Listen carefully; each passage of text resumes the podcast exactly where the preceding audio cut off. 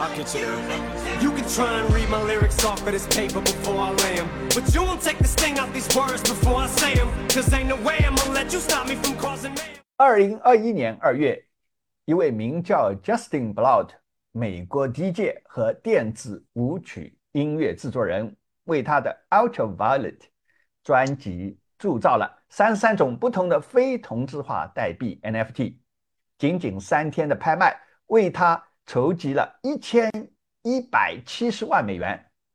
这位以 Three Law 为艺名的音乐制作人，后来在接受媒体采访时说，他对这次 NFT 销售的成功感到震惊。他说：“我们开头都在欢呼，然后每个人都不再说话了。相信我，我不知道它的价格会涨得这么高。”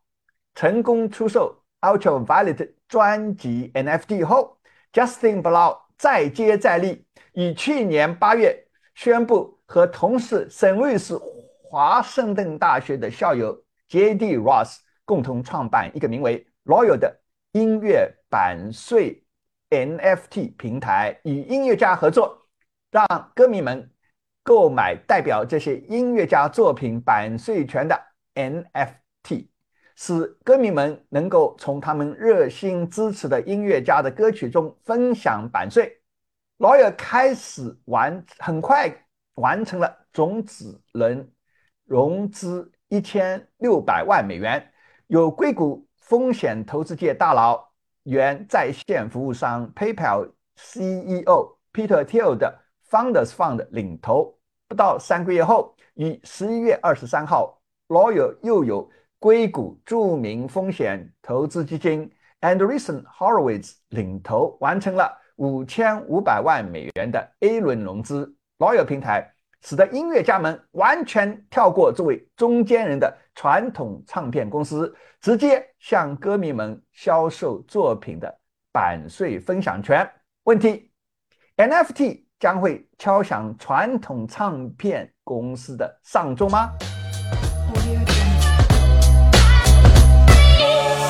各位兄弟姐妹，你这一周过得好吗？今天是二零二二年五月七号，星期六。欢迎你回到 Pros Club 李松元宇宙三人行节目，我是节目主持人李松博士。我的朋友都叫我松哥。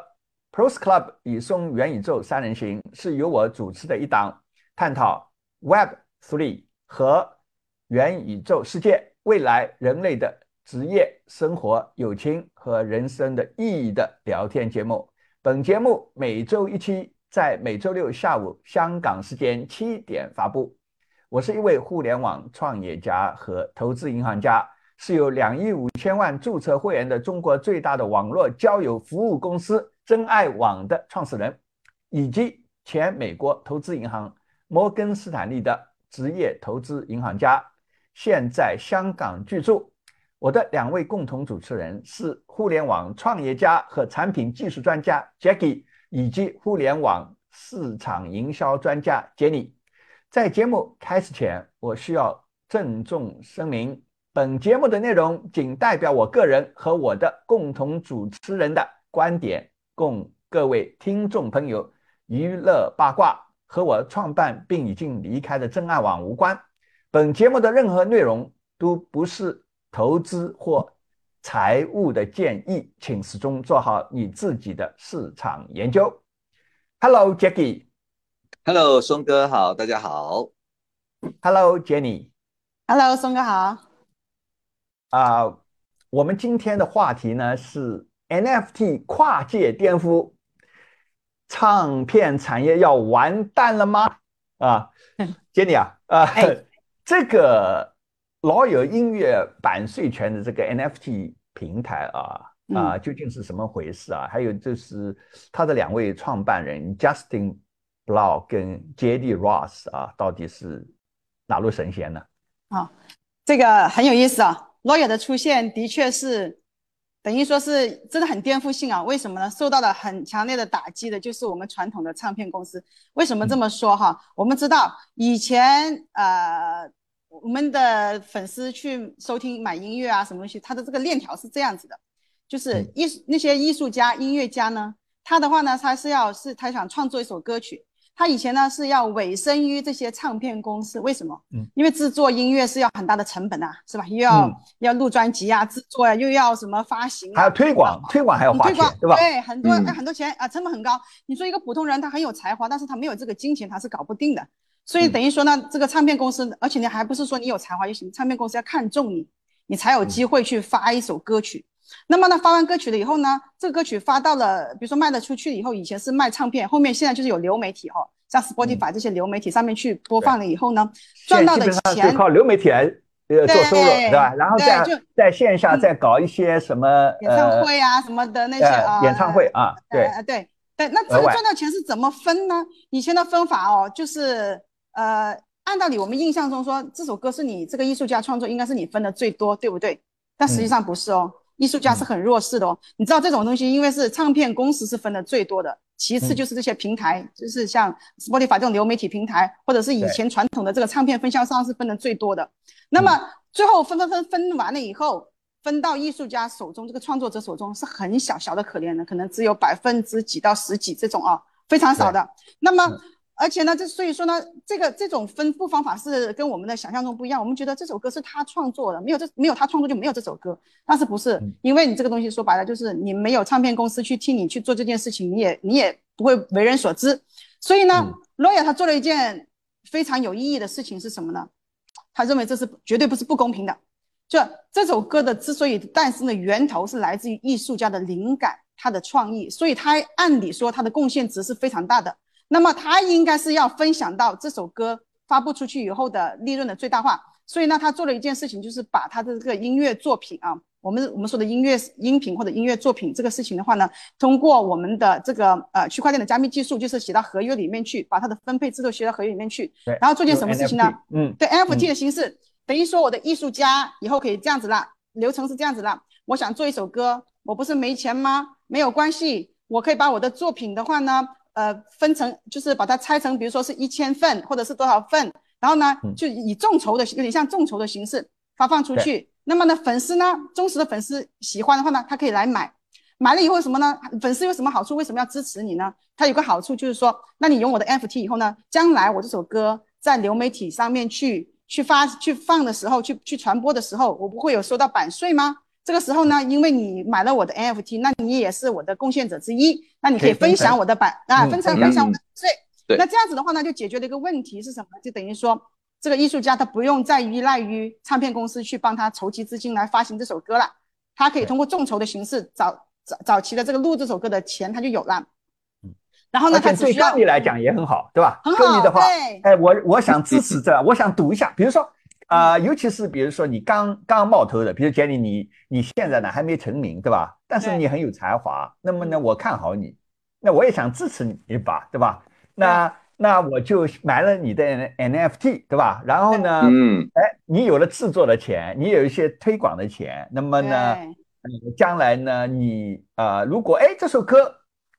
很红了，啊红了啊嗯。啊你从流媒体，比如像 Spotify 那些那些地方啊，如果嗯。或者是 Apple Music 之之类的地，在流媒体音乐的平台上收到了那个收入啊，这个版税呢，我就每我就是一直呃跟你分享，对吧？所以对。嗯。这是是是是盈盈的情况啊，对，嗯。就算等于说，这这就是它这个分配就不一样喽，分配不一样，你就发现说这首歌的盈利的大头就流向了这个创作者，这个音乐家。同时呢，他的粉丝以前是只负责给钱的，是没有收入的，对，现在也能分享这个收入。嗯，而且呢，嗯以前呢，这个呃音乐家和那个流媒流媒体呃平台之间还多了一个角色，就是唱片公司，对吧？对现在我觉得唱片公司就不要了，就是把把你就是我我我完全脱离你的呃唱片公司啊。那嗯以前呢，就是呃传统的做法，在这个产产业界比较标，就是市场的一般的做法是，比如我今天要制作一个歌曲，那么我呢就是要找一个唱片公司啊，record label 啊公司，那么这家公司呢，其实要赌你的啊，那么呢嗯，他呢就是呃啊，先比如说给你一笔钱，比如说给你个两万美金，对吧？然后呢，就是先付你这个钱，然后呢再说哦，除了这个两万美金呢，我再花比如说五万美金、十万美金，我就帮你呃进行推广啊，帮你打造你，嗯，比如说你在 Spotify 上搞那个流媒体，那我就在上面，因为你你音乐放在 Spotify 上也要有人推广的嘛，对吧？也也要花钱推广，那我帮你推广。那推广完以后呢，你你在这个流媒体上赚的钱，那么呢，呃，通常的做法就是你先把我一开始付你的 两万美金加上我推广的钱，你先还掉，剩下来的钱呢，通常来讲啊，一般来讲就是说，呃呃，就是唱片公司会拿百分之八十左右，那你拿个百分之二十左右，那那你你如果比较强势的话，你可能可以。呃，协商可以，可以，可以，可以谈判拿到，比如说五十五十啊。但是话讲回来，对唱片公司来讲呢，其实它也有道理的，因为他要赌赌不同的歌曲嘛，对吧？那么，那么说老实话，可能他赌就像拍电影一样，对吧？你可能赌十个，对吧？你你你你八个是挂掉的，就靠那两个把钱赚回来的。实际上是这样。那现在呢，就是基本上呢，就是他把粉丝相当于啊。把这个唱片公司的这个角色，由粉丝来取代了，对吧？对对对，取代。那这里面不过我我们要呃要要呃要解释一下的，就是说，像 Lawyer 这个系统呢，它它是这个呃，它只是一个呃呃平台，就是它它是不参，它不是这个它扶植的啊音乐家，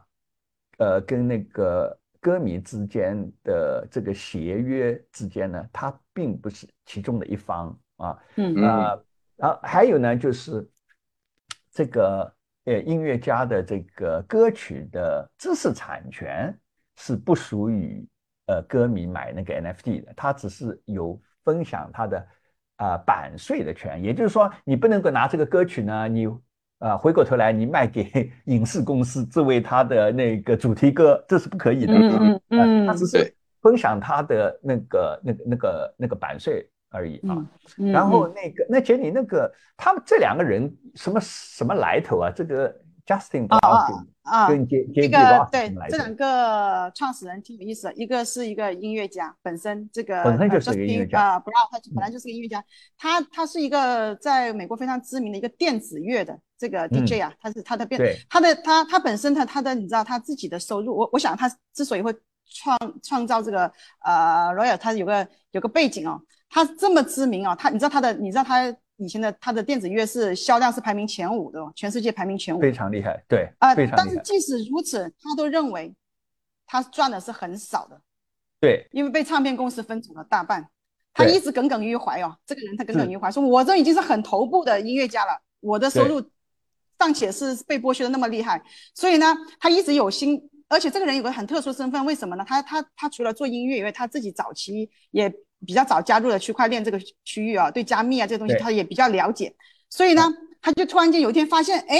是不是这个东西有的改变这个现状呢？就是改变我们这个分配制度呢？然后对，这么好巧，他就找了他的那个同学啊，就是他第二个创始人，就是前 Open Door 的一个联合创始人，叫做 J.D. Ross 的这个人哈，这个人也是很有来头的。这个家伙很年轻的时候，他就创办了一家公司叫 Open Door。Open Door 呢是用那个算法来卖房子，在线卖房屋的啊，做做的非常大。那个时候的话，他他们团队很年轻的时候呢，就已经获得了他那个呃投资，就是那个呃 Founders Fund 的投资。后面呢，孙正义就是软银的那个创始人又投资了他，对啊，也投了。那个时候，而且后来好像上市了嘛，就我我好像看我看了一下，好像他现在是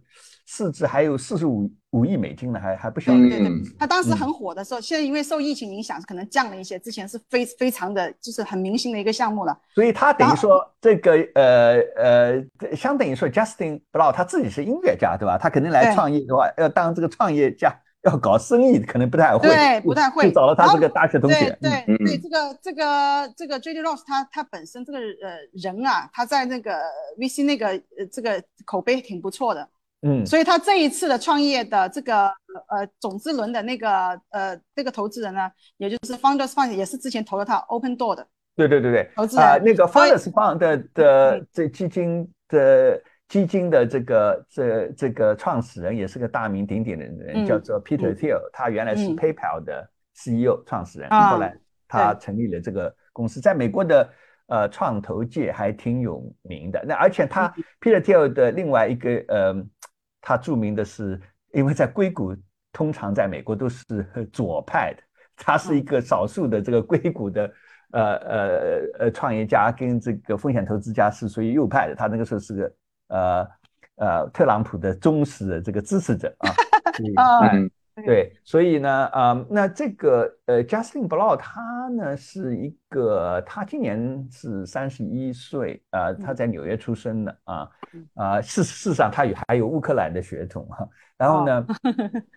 他是在这个一个艺术的世家呃成长的，那么呃小时候也就是去学钢琴啊什么，啊，十三岁的时候呢，他跟家人一起呢搬到了。Nevada 州的那那个那个就是 Las Vegas，就是那个赌城啊。然后他是在那边长大，然后就上了那个呃 Saint Louis 的那个 Was University 那个 Washington University。然后呢，后来就就在二十岁的时候，他在瑞典度假的时候呢，就发现了这个电子舞曲。后来他就发生了兴趣啊。所以呢，啊，但这个人很有很有商业呃很有商业的头脑。哎，Jackie 啊，这个。这呃，这个 Loyal 平台啊，还有这个音乐家，呃，歌迷，他们三者之间呢，到他的商业关系是什么？而且呢，就是到底是这三方啊，各这个将来这到底是谁赚哪个部分的这个收入啊？OK，其实 Loyal 我们简单来说呢，它其实就是一个 MT 的音乐投资平台。嗯，音乐家呢，他是可以使用这个平台呢，来出售他。的歌曲的一些版税的收益权，然后歌迷呢是可以通过 Loyal 呢去投资他们最喜欢的这个音乐家的歌曲，然后并在未来呢是可以获得这些流媒体的版税的，所以记住是流媒体哦，因为你别的可能这首歌在什么演唱会啊或者电影别的收入是不算的，就只有流媒体的版税收益。简单来说，关系是这样子，然后具体来说，我们可以展开来说啊。音乐家呢，他们首先是可以把他的歌曲的部分版权，它制作成 Loyal 平台的一个叫 LDA 的一个代币进行售卖。所谓的 LDA 呢，就就是有限的输入资产。这些资产呢，它是基于 Polygon 的 NFT 啊，它它整个是在 Polygon 这个链上面去发布的。OK，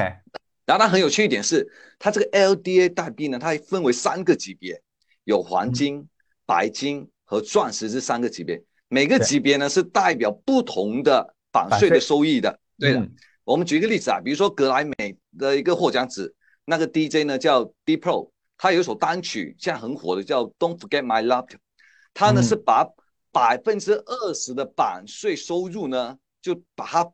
当做一个 LDA 来发布，它总共发布的是两千两百一十一个，然后分成三个级别，最高的这种钻石级别总共只有十个哦。每个呢是九千九百九十九美元，它代表着百分之零点七的流媒体的版权的一个收益。嗯，而黄金级别就最便宜的那个级别呢，它总共是发行了两千个这个 LDA 的代币，每个是九十九美元，然后每一个呢是代表着百分之零点零零四的歌曲流媒体的版权。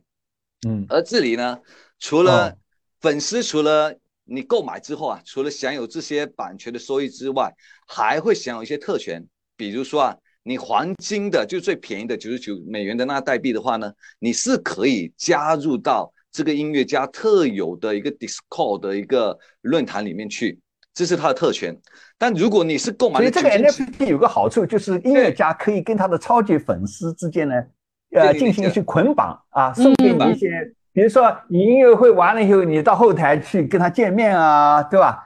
给你一些福利吧，额外的福利。它不光是版税的分享，对吧？对，它不同，它刚才分成三个不同的级别嘛。你最高级别的，就除了可以叫 Discord 之外，还可以，比如他每年那个 D D Pro 那个音乐家呢，他每年会搞一场演唱会，他都可以去参加。所以这个除了版权收益之外，还有这种特殊的福利。所以这个是音乐家他主要的收入呢，其实就是通过这种 LDA 的收入，一下子就可以收入很多了。然后对粉丝而言呢，粉丝他也有收入。那个我看到就是他在，嗯，我我看到他在那个，就是他推出 Loyal 这个平台以后呢，我我看到他就是他先找了一个第一个招募的就是 Rap 这个音乐界的一个传奇人物啊，也也呃叫 Nas 啊，开始就对对。那么呢？他的他的做法呢，就是呃，就像你刚才讲的，就是呃，他收入收入的 Nas 在二零二一年是 Grammy Award，呃，就是你刚才讲的 Grammy Award，就是美美国有嗯。呃呃，就是娱乐界有四年四大年度的娱乐奖啊，一个是呃 Grammy Award 就是音乐成就奖，然后奥斯卡奖就是电影成就奖，还有呃 Emmy Award 就是电视呃成就奖，还有 Tony Award 就是戏剧成就奖。那他是、嗯他把他在呃二零二一年的 Grammy Award 呃这个专辑里边的那个主打的单曲啊，在他那个专辑叫 King's Disease，主打单曲叫呃 Ultra Black。以及呢，嗯他在二零二二年 Grammy 奖提名的提呃呃，这次是提名这个 Grammy 奖的这个专辑是 King's Disease 二啊二的序列的单曲叫 Rare 啊，那么它呢也是刚刚才是呃你讲的一样的，它一共比如说以呃 Rare 为为为例子吧，它发了一千呃一百一十个 NFT，那一共呢就是它它分成呃所有权也是三层啊，黄金级的人呢。啊，所有者呢就提供百分之零点零一四三的那个版版税拥有权对啊，那他卖的时候是五十美金。嗯那还有呢，白金级的的话呢是供呃那个提供是百分之零点零八五七的呃这个流媒体的版税权，然后最呃然后卖两百五十美元啊，然后最嗯。高一级的就钻石级的是呃拿到呃百分之二点一四的这个流媒体版税这个分享权啊，那么他要卖啊四千九百九十九美元。那么我们看一下他卖了这个东西以后呢，最后在二级市场在在那个 NFT 的交易市场 OpenSea 上后来的表现如何呢？我们你我我我我让各位这个听众朋友先听一下那个就是这个 Nas 的那个 Rare 的这个这个 rap music 是听上去是怎么样子的啊？I called my nigga in, I told him, yo, I gotta be there. Seven fifty ball, doing Nifty ball, sticky log. Big dog 这个就是他被提名那个 Grammy Award 的这个呃 rap 的一个呃这个专辑，呃 King's Disease 二当中的呃这个单曲 Rare，他把这个曲子呢。啊、变成了这个 NFT。那么我刚才讲的就是说，他那个最贵的时候卖的时候是四千九百九十九美元啊。那他 NFT 呃铸造以后呢，呃筹钱筹了三十六万九千美元。那现在我后来今天刚才查了一下这个他这个 Rare 的这个 NFT 的价格，现在它的地板价是零点零四二呃以太币啊、就折合差不多是一一百二十块美元吧。然后呢，嗯呃，因为他当时买的最便宜的是五十美元，所以也涨了呃差不多呃两倍多吧。然后呢，它最贵的呢，这个在一千一一百十个 NFT 当中，最贵的是第八号，现在是五点二呃以太币啊，呃，那相当于一万五千美元左右。那么当时卖的时候，在一级市场卖的时候是四千九百九十九美元，所以涨了三倍啊。所以呢至少它的这个情况来讲，情情况还是还是挺好的。呃，还有呢，就是说，呃，可能各位呃听众朋友啊，就是不太了解的，就是说艺术家啊这个行业啊，真的是要，除非你有很大的兴趣，谋生是非常的困困难的啊。以美国为例呢，美国呢，百分之七十五的呃艺术家呢，啊，你都不能想象，年收入是低于一万美元的。那更惨的是，如果你是女性艺术家，高达百分之八十四的女性艺术家呢，在美国年收入是低于一万美元的。这是什么概念呢？美国的呃人均 GDP 接近七万美美元，哈哈，哇所以这个是很吓人的。嗯而且呢，更吓人的是，其中有百分之五的人艺术家每年的收入是零，OK，哦，所以这这是这是非常可怕的。那么所有嗯艺术家家当中，一年的年收入超过两万美金的人，一共才百分占了百分之十三啊。那美国的情况都都是如此，你可以想象，其他的地方是是是更惨了啊，是 更嗯更惨了。嗯啊，杰尼啊，你觉得啊，这个 lawyer 啊，他这个模式会不会彻底的颠覆这个传统的唱片唱片这个行业啊？呃，我觉得他会有一定的就是震慑到，但你要说，呃，从长远来说，就是你说要颠覆呢，我觉得还为时过早。嗯为什么呢？我我我我可能我这个人看的就是稍微悲观一点，但是我是看的，就是说，为我为什么会有这样的一个想一个一个说，首先啊，我我我讲一个数据是挺可怕的，这个壁垒很高。你不是说想颠覆颠覆，为什么？你知道每年美国的音乐产业会产生四百个亿美元的收入，嗯然后的话呢，这些钱是流向哪里去啊？呃，刚才我们已经讲了，大头是流向唱片公司和这个嗯。流媒体嘛，这种是流媒体。但是你要知道啊，流媒体其实赚的还是小头哦。嗯。流媒体当中，因为他每年还要付这个版权费给到这个呃三大唱片公司，就是索尼、环球和华纳、百分之六十一是给到他们的哦，等于这是靠着挺可怕的。对、嗯 Spotify 嗯。他他自己就是说他他说每年他每年为三大唱片公司要创呃要每天哦要创造一千九百万美金，哇，就是贡献给这个唱片公司。那那对，所以以说所以所以像这流媒体公司啊，哎，呃对他来讲还是很好的哦。他希望你把这这这这对对艺术家来讲，对流媒体公司来讲，都是好像这个唱片公司是被 在中间人赚了赚了太肥了，嗯对吧？对对，赚太肥了。然后你你知道，其实其实大家都是在，其实说白了，大家都在为唱片公司打工。你想，嗯唱片公司，你你想说，如果你仅仅是靠一个 lawyer 这个模式去颠覆它啊，当然说 lawyer 现在是很受艺术家的欢迎嘛。但是你们会发现，头部的艺术家，他目前还是集中在唱片公司，对，还没因为过来因为那没过来，你你你看到那个上面绝大部分还是那种穷人艺术家。那穷人艺术家，你也有个问题啊，就是说这个东西你要成名，你知道不是说你你这样发几个 NFT 就好，它有个时间的积累的。唱片公司它因为它有产业链啊，它一这个配套啊，怎么去包装你啊，怎么去搞，它要很很长的一套。等于说你想一时半会的去说去颠覆掉它是很难的，而且嗯唱片公司的这个这个利润这么丰厚，人家的护城河这么高，你不是你的这这第一点，还有一个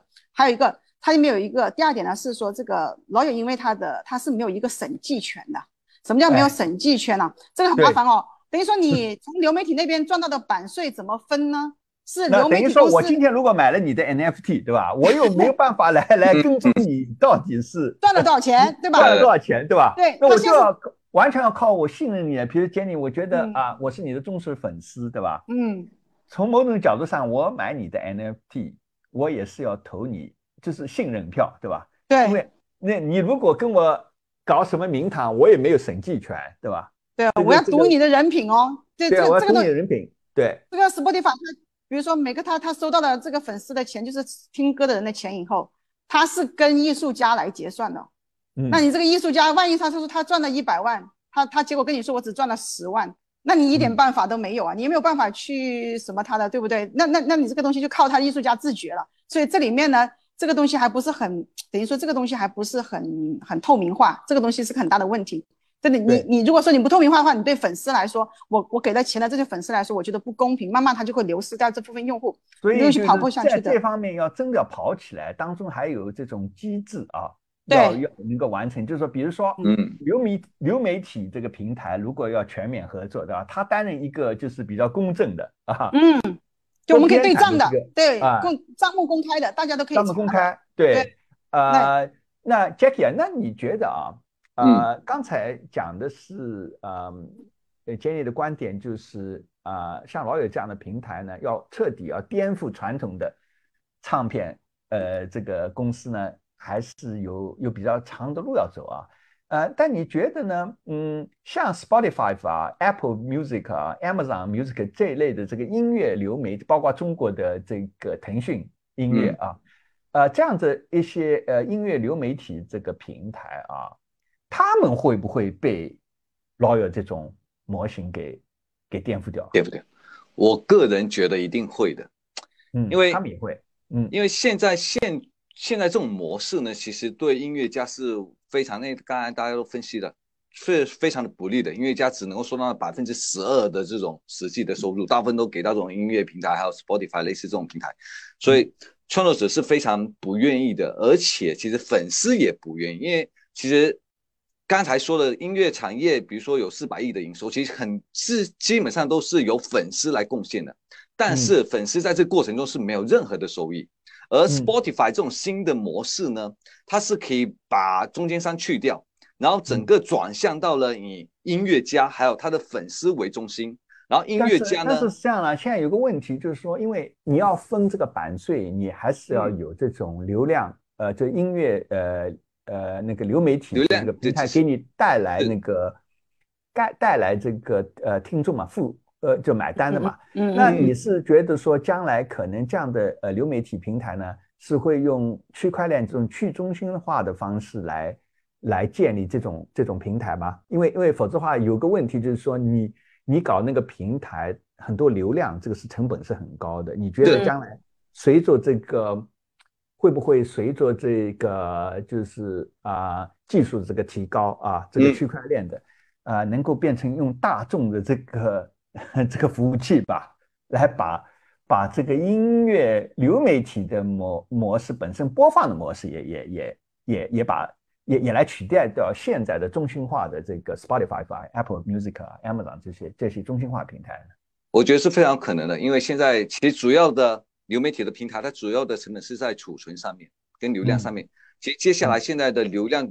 区块链，它的流量存储的成本已经越来越低了，嗯，所以到后面我觉得像 IPFS 呃这种 IPF 是吧？是已经越来越成熟了，嗯。所以到后面，而且现在包括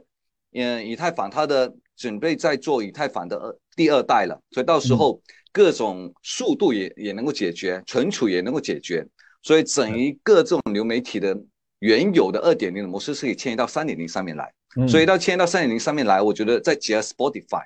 再结合 Royal，会是全新的一个新的商业模式。就这全部商业模式都在，对，都这个对在对对他们就很可怕，对吧？像就可能呢，这第一第一先受影响到目前为止，可能受先受到呃最先受到威胁的是唱片公司，对吧？嗯。然后长久来讲，可能连这流媒体呃就呃 Spotify 音乐类似这种平台也会受到损失，呃就就受到威胁，对吧？啊，那那现在他们其实流媒体这个音乐平台啊，我发现这个垄断性还是挺挺集中的。对，比如说是在全球而而言，这个音乐流媒体平台呢，它挺集中的。Spotify 呢占了呃市场占有率是百分之三十二，然后第二大的呢是 Apple Music，呃是百分之十六，相当于 Spotify 的一半啊。然后然后呃呃第三第四的差不多就是 Amazon Music 跟腾讯 Music 各占百分之十三，然后剩下来的呢就是 Google Music 是占了百分之八，然后中国的网易音乐占了百分之四啊，就这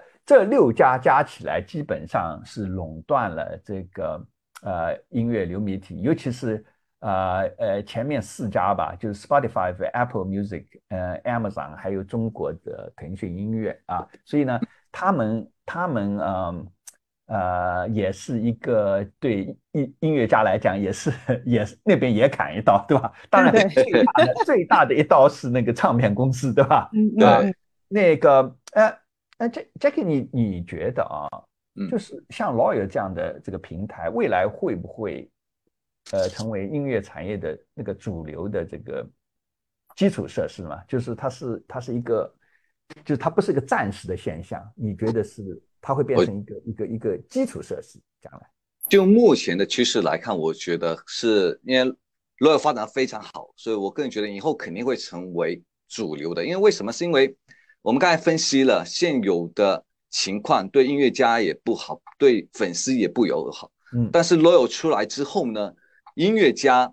就算是你，你是比如说你是一个新生的音乐家，你现在没有任何唱片公司支持，你可以通过你的小部分，你不需要多，你可能只需要一千个忠实粉丝，就已经嗯足以去让你去发行你的唱片。所以对对音乐家来说是一个非常利好的一个平台来的。然后对粉丝而言，他能够深度的参与到音乐家整个的制作过程中，而且不仅不仅有参与感，他而且还可以投资，还可以赚钱。粉丝也是呃而且呢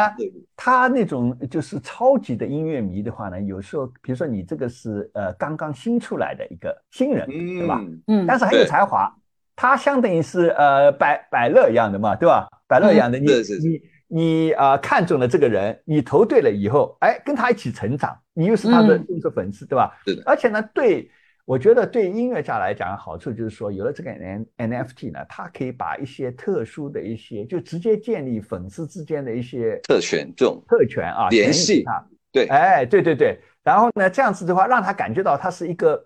啊 exclusive club 的这个这个这个独享的一个一个一个俱乐部一样的这种、嗯一种成员，更更增加了他跟那个忠实粉丝之间的关系。而且呢，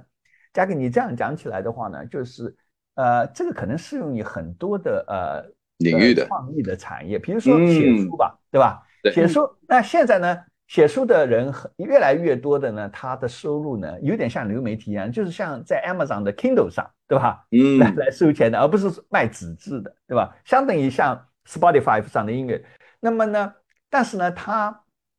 其实真的要帮他去包装啊，要去那个一开始你没有名气的话，你这个书只是放在 Kindle 上，也是没人来买你这个书的啊。那么呢，就他呃，而且呢，一开始你要谋生嘛，你在家里边嗯写书，你要谋生。那么呢，呃，传统做法你也是找到一个书商，对吧？所以 publisher，对吧？出版商也是一样的，跟唱片公司一样的，对吧？先给你一部分呃钱，对吧？让你可以啊养家糊口，对吧？然后写书，对吧？然后呢，帮你再花点钱，将来做 PR 什么东西宣传你，对吧？然后呢，呃，你呢就把它呢一一一部分是呃呃，如果印刷的话，还有还有还有那个还有成本，那么呃，另外就放在像 Amazon 的 Kindle 上一样的呃读书的那个呃这个 device 上面，然后就是呃呃有收入，对吧？这个相当于嗯相当于音乐的那个版税一样的。那么呢，将来你可以想象呢，啊，也可以有呃写书的这种平台啊，也是呃作作家啊为每他每写的一本书发给 NFT，对吧？将来可能嗯也会、也会有这种呃这种呃呃这个趋势啊，所以呃这个我觉得从 NFT 来讲，在将来对这个尤其是数码创意类的这个产业，会是一个蛮大的一个呃呃很大的一个变化的啊，可能是一个非常大的变化的。那简简呢，你呢？嗯呃，觉得这个这个 lawyer 的这个在这个在这个 lawyer 走的这个方向上啊，可能将来会遇到什么样的风险呢？会会导致这个模模式失败，还是呃有这种风险啊？他现在呢，刚才我们讲到一个是他这个审计这个不清楚这一方面，还有一个他是有个就是，其实你回头看他的现目前来说，他的技术门槛并不是很高。嗯，就就就我觉得 lawyer 项目本身啊，它这个它它用的区块链这个技术并不是技术门槛并不是很高，但有可能的话，因为它它这个情况其实它解决的问题啊，从技术层面它解决的问题并不是说特别的深，其实有可能啊，将来 Spotify 他们这些呃流媒体，他们其实也是可以做到这一点的，嗯。就也也有这个趋势，他们也自己也可以说，就是说，嗯，我 Spotify 我我也可以啊。我也可以说我，我也去搞一个像 lawyer 这样子的，让让这个呃音乐家反正去做这个他要干掉的是唱片公司嘛，对吧，又不是干掉他，对对吧？对，这样子的话呢，其实其实像我，我觉得罗野他要更警惕的是这种传统的这个流媒体，他本身又有粉丝，我只要掌握你这门技术，我吸引艺术家是分分钟的，我可以对又可以干掉呃唱片公司，那我的利益是最大化的。所以呢，我觉得他这方面的威胁是很大。再一个呢，他有个有个争议的点呢，就是什么？他现在发的这个 NFT 啊，它因为嗯有一个有这个收益分成的这个问题啊，它会可能嗯会有受到 SEC 的一个呃监管啊，它有一定的对的政策风险。微妙，这个比较微妙？虽然说你把这个分发的这个风险是分散到艺术家每个艺术家头上，但是你毕竟是你平台在张罗这件事情啊，其实人家要追溯原来追追溯的话，你是是你去搭了这个平台，让艺术家有这个证据发行证券的这个风险，所以这个也是在美国的这个呃证监会呃 SEC 啊，在判断你呃是这个是不是证券呢？它有个东西标准叫 Harvey test 嗯啊，嗯呃，这个 Harvey test 呢，其中有有一条就是他去测验你你算不算证券，就是说，呃，你呢就是他持有你发的这个玩意儿啊，不管它是什么嗯东西，呃，通证，这个通证呢，这个通证啊，呃，有一条就是说，这个发起者这个呃，就是持有你这个通证的人呢，他呃是如果依赖你这个通证的发起者来获利的话，就有可能会被视为是呃证券啊。那么呢，这我在想，也可能因为我专门也看过那个 Lawyer 的嗯网站上的，呃，他就是呃促和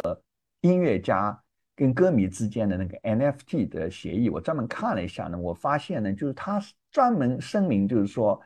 他只是一个做呃行政管理的平台，他不是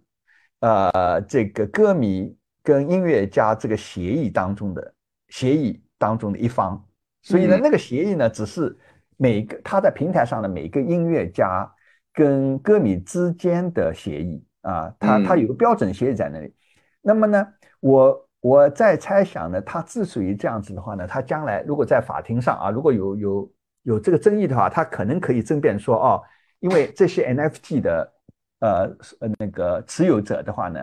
啊，他并不依赖于 Lawyer 平台作为一个发起人，嗯，来来获得这个呃流媒体的版税的。也就是说，你买了这个东西，你赚的钱多少是取决于那个音乐家的，嗯。而不是嗯。不 不是他不是这是我这个 lawyer 的呃平台的努力的啊。所以呢，从这一点上来讲呢，你你呃，我估计呃，他为什么写的那个协议写的那么严格啊？啊、呃，我我看了他那个协议，因为我以前做投资银行的嘛，呃，所以呢，我我我看了他那个协议的话，我觉得他那个协议的起草，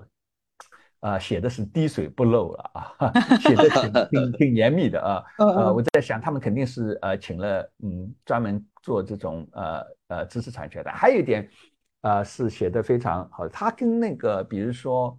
呃现在很火的就是那个无聊猿呃的嗯。这个 NFT 的一个很大差别，无聊猿呢是把如果你买无聊猿的呃这个 PFP 买它的那个图的话呢，呃你是有全部的知识产权包，就是知识产权的，也就是说你可以把它拿来做商业化的。啊、但是 Lawyer 的呃平台上的那个音乐家跟呃歌迷之间那个协议，我专门看了是这样子的，就是说他们呃我如果买你的 NFT 的呃呃我买你这个歌曲的 NFT，我只有分享版税的权利，我是不拥有不拥有你这个歌曲的任何知识产权的啊。那因这个音乐来讲呢，它通常来讲，它是呃，它所谓的知识产权有两个，一个是你创作权，就是说你你把这个音乐的的谱子写在纸上，这个是创作权。另呃，另外这个叫 composition 呃 right，呃，这就是作作曲的这个这个权利。还有一个叫 record right，就是你把这个写出来的东西啊，呃，制成唱片，这制作唱片的这个权利，这两个权利还分开来的。但是呢，呃，现在他这个安排呢，呃，这个歌迷是不拥有啊、任何就这两种权利，就是作曲权以及做制作唱片的权利，他都不拥有的。啊，你只拥有呢那个分版税的这个呃钱啊，呃这个这个权利，呃，那么还有呢就是啊、各个音乐家啊、到底什么时候给你分账，也是按个案的啊，嗯。你反正自求多福啊。呃，他呢，而且呢就是你能不能分到那个版税，要取决于你当时是不是持还仍然持有它的 NFT。比如说，我如果当中就卖给你了，我卖给别人的话呢，那在分版税的时候就分到那个人身上去了，就是就是你是你是呃呃，他是跟你在他在分版税的时候。啊、那一刻的时候，你是不是拥有这个 NFT 啊？所以呃，那么呃，那么将来这个东西到底啊、操作了以后的结果会怎么样呢？但是我们至少知道一一件事情，就是说上面的我看已经上来了不少的这个音乐家啊，嗯呃，那么他们上面都有标出来说他们啊、做一级市场销售的时候融到多少钱。那我看到最多的一个销售的是大概四十多万美金吧，啊，嗯呃，那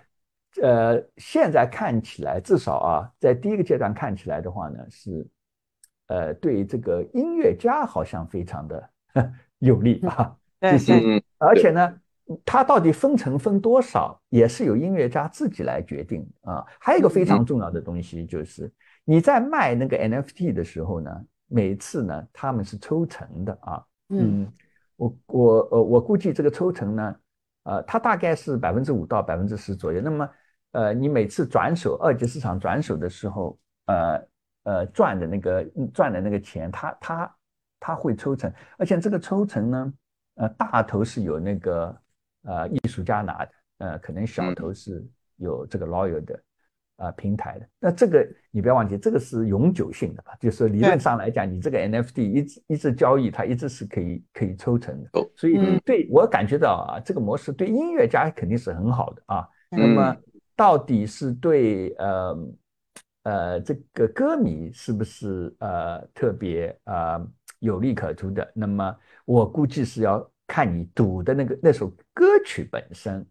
会不会火，对吧？嗯嗯呃，那个呃，简讲，那是我们不管怎么样啊，我们从这个 Lawyer 这个平台的这个算是一个创新吧啊。对。里边的话，你觉得呃，就是我我们在里边，你你觉得我们可以受到什么样的启发呢？我看到 Lawyer 的时候，让我想起了前几年哈，就是。手机移动互联网颠覆传统行业的那一幕挺像的，就是呃那个时候就是移动互联网出来的时候，不是什么银行啊，什么这那的很多行业，什么传统的呃这个房地产行业什么都被颠覆掉了嘛，是不是？嗯。但是那个时候我们流行词叫跨界打劫嘛，那个时候。对。所以说，包括罗野这一次出现。我感觉也是有这种趋势，来势汹汹，想去革掉移动互联网的 Web 二的那个命的那种感觉来了哈。那每次新的技术的出现，是我我觉得有个很大的启发，是为什么 Roy 它能够呃跑得这么快，那么受欢迎，是因为它是新技术起来了以后，很多人会考虑到，很多创业者会考虑到说，啊，那我看看这个新技术怎么去赚一笔钱，啊，是怎么用最简单、最少的出力用。办法赚最大钱，所以那多人去炒币啊，搞那些东西比较多。嗯，但 Lawyer 呢，它是一个不太一样，它是站在用户的角度去想，哎，这个新出的技术到底能为现在的用户去解决个什么样的问题啊？刚好呢，他这个创始人本身就是个音乐家，他就解决自身的问题，对吧？他就说他等于说给他他等于说搞了一个平台，他先自己搞了 NFT，哎，尝尝到甜头了，对吧？搞了一一千多万美金，然后他就想，哎，既然这样子。啊呃，跟我一样的音乐家也有同样的问题啊，对吧？对对，等于说他还是站在了真正的从用户的角度去解决，说新的技术能不能去解决现有的技术解决不了的问题。那么他从正是因为他是从用户角度去考虑问题的，所以他他想的就是每一次我们发现每一次的技术革新之所以能够成功，是因为呃创业者本身他做了一个很重重要的动作，就是我能不能让这个利益分配走向多赢？啊，你看。Web 二的时候，又让多一点人获得了利益分配；Web 三就更狠了，就让更多的人得到了利益的重新分配，多赢了啊！那最后呢，你你只要你赢得了用户，你基本上这个项目你都不会去差到哪里去的。等于说给我的很大一个启示，总而言之就是说，我们在新的拥抱 Web 三的时候呢，我们可能考虑的更多的是这个新的技术能为我们现在的现实中的用户去解决一个什么样的问题。从这个出发点去考虑的话，我相信我们做出来的项目。应该是赢得用户，也能赢得市场，这是我的一个一个感触啊。Jackie 啊，呃，就是说你会发现啊，每次就自从有呃第一波达康以后啊，就是每一次的这个计算平台改变啊，发现第一波受到攻击的总是娱乐界的啊，就是我还记得 很多很多年以前那个音乐最早时候有个叫 Napster 是吧？一个搞出来就是分享啊，到处分享啊，当然。当时就是整个音乐界团结起来，硬是把他呃告倒了，对吧？搞了破产了，否则也是很可怕的。就是说大家就是呃，大家你就是你你买你买一部分的这个音乐，我买一部分音乐，我们大家就就就分享了啊。那你说这个你你说这个搞娱乐的人啊，娱乐界的人也是挺倒霉的。你每次搞科技的人上来，老是先攻击的就是就就是这个娱乐的人啊。你觉得这个这个搞娱乐的人？到底招谁惹谁？怎么为什么每一次一开始被受攻击的总是这娱乐的人？是不是因为他这个产业链里边这个中间商太多了？太多了，太多了，里面的油水利润太多。然后使得这里面呢不透明，所以科技的这样是不是创新呢还有一个就是说，因为他有明星啊，什么都是搞个人关系影，响力也大。对，其实有搞个人关系之外，其实还有很大一点是你本人娱乐圈它影响力大。嗯如果你这样子造成的效应会很大的，所以这种科技圈可以先从这种影响力最大的圈子娱乐圈先去改变的话，那其实进而能够可能让最新的技术可以得到更快的推广，去也就是。说，娱乐圈传统的模式就是相等于一个很很小、就很精英的那种俱乐部，对吧？呃，我我认识谁，我认识谁，那个嗯他是一个一个就是一群人呢，因为是他明星的模式，就是啊，不管是好莱坞也好啊，或者是音乐界也好，就是说他是一个，就是从某种角度上正好是呃互联网这种这种民主式的这种互联网传播模式的相反的模式，相反对吧？对，对里面是 就特别精英主义的，对吧？对嗯，特别精英主义的。然后互联网呢，恰恰是要给它平民化，对吧？对对，呃，而且而且呢，我想可能这种娱乐界的人啊，就我就想，就是当初 Napster 把他告倒了以后呢，娱乐界的人其实也是一直没有反省过来。你看到最后，你看到最后，流媒体这种生意，最后都不是传统唱片公司搞成的，你有没有发现？都嗯是搞成都是搞科技界的人啊，Spotify 啊，什么 Apple 什么东西，对吧？就是他有了那个 Napster，哎，也有意思的。你觉得为什么这种唱片公司到最后没有搞成功流媒体哎音乐？东哥，你发现没有？其实像这种娱乐界，它最嗯大的一个特点跟其他传统行业不太一样的，就是它的是传播性很强的一个行业，它天生就是个传播性，不管是电影、电视，它就是要嗯靠传播才能做起来的。那嗯什么东西是传播最快的呢？互联网啊，嗯等于说它这个基因，就是你你这个娱乐界的这种呃内容题材，不管是音乐、电影都好，它其实主要是靠传播来放大的。以前嗯唱片公司、电影公司哈，它是控制了传播渠道，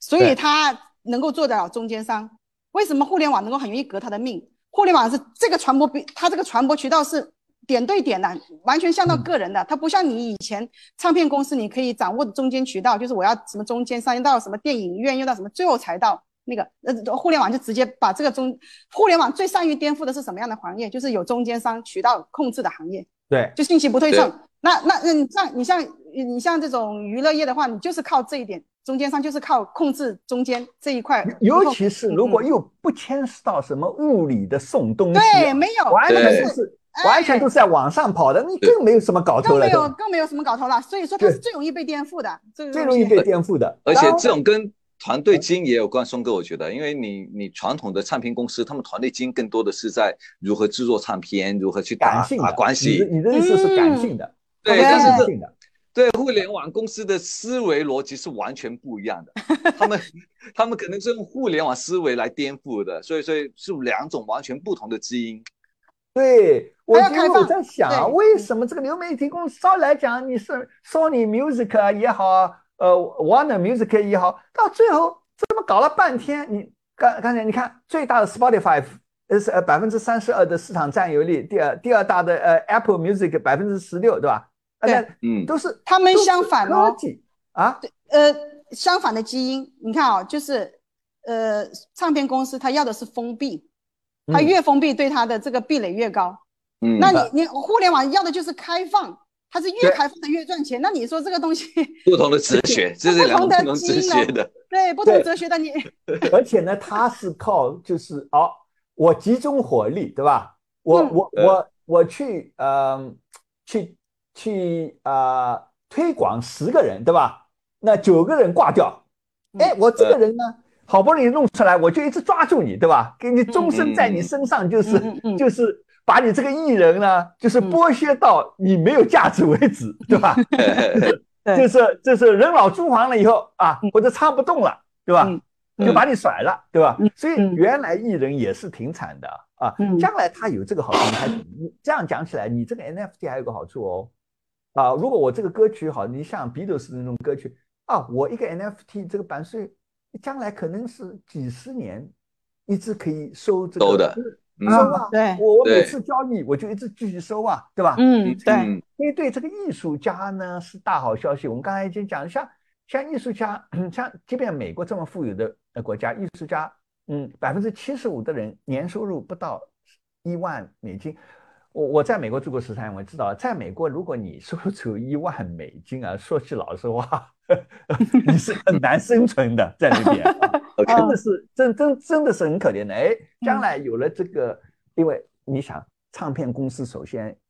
呃，拿掉了百分之六十了，对吧？这当中流媒体公司再拿掉一部分，你真的是很可怜嘛，对吧？嗯，所以这样子的话，还是给我们的音乐家给我们带来了啊，人生当中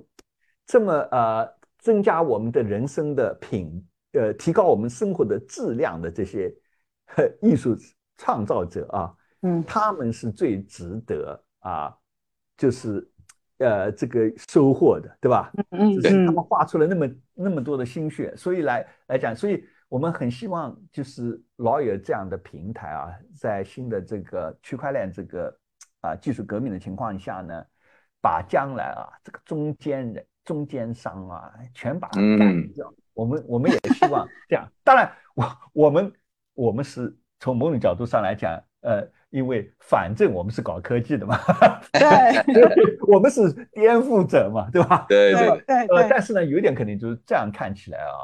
你将来如果只是做呃靠信息不对称的，像杰尼讲信息不对称来靠信息不对称来混饭吃的话，还是啊另筹早点另另找出路吧，对吧？将来呃这些这个无数的像我们这样的做科技创业的人呢，会用。最新的技术想办法会把 把颠不掉生意会颠覆掉的，对吧？对对对。好，各位呃听众兄弟姐妹，今天的 Pros Club 李松元宇宙三人行的节目到此结束了啊！希望啊，如果你喜欢我们的节目，请按下免费订阅的按钮，并且分享给你的家人和朋友，还有给我们一个五个星的赞 Post Club。李松元宇宙三人行的节目音频可以在喜马拉雅、腾讯 QQ 音乐上收听，节目的视频版可以在 B 站、西瓜视频、腾讯视频上观看。在国外的朋友可以在 Apple Podcasts、Spotify Podcasts 和还有呃 Google Podcasts 上收听节目的音频版，以及在 YouTube 上观看节目的视频版。我是节目主持人李松博士，祝你下周愉快。我们下周六再陪你聊天，再见，拜拜，见，拜拜。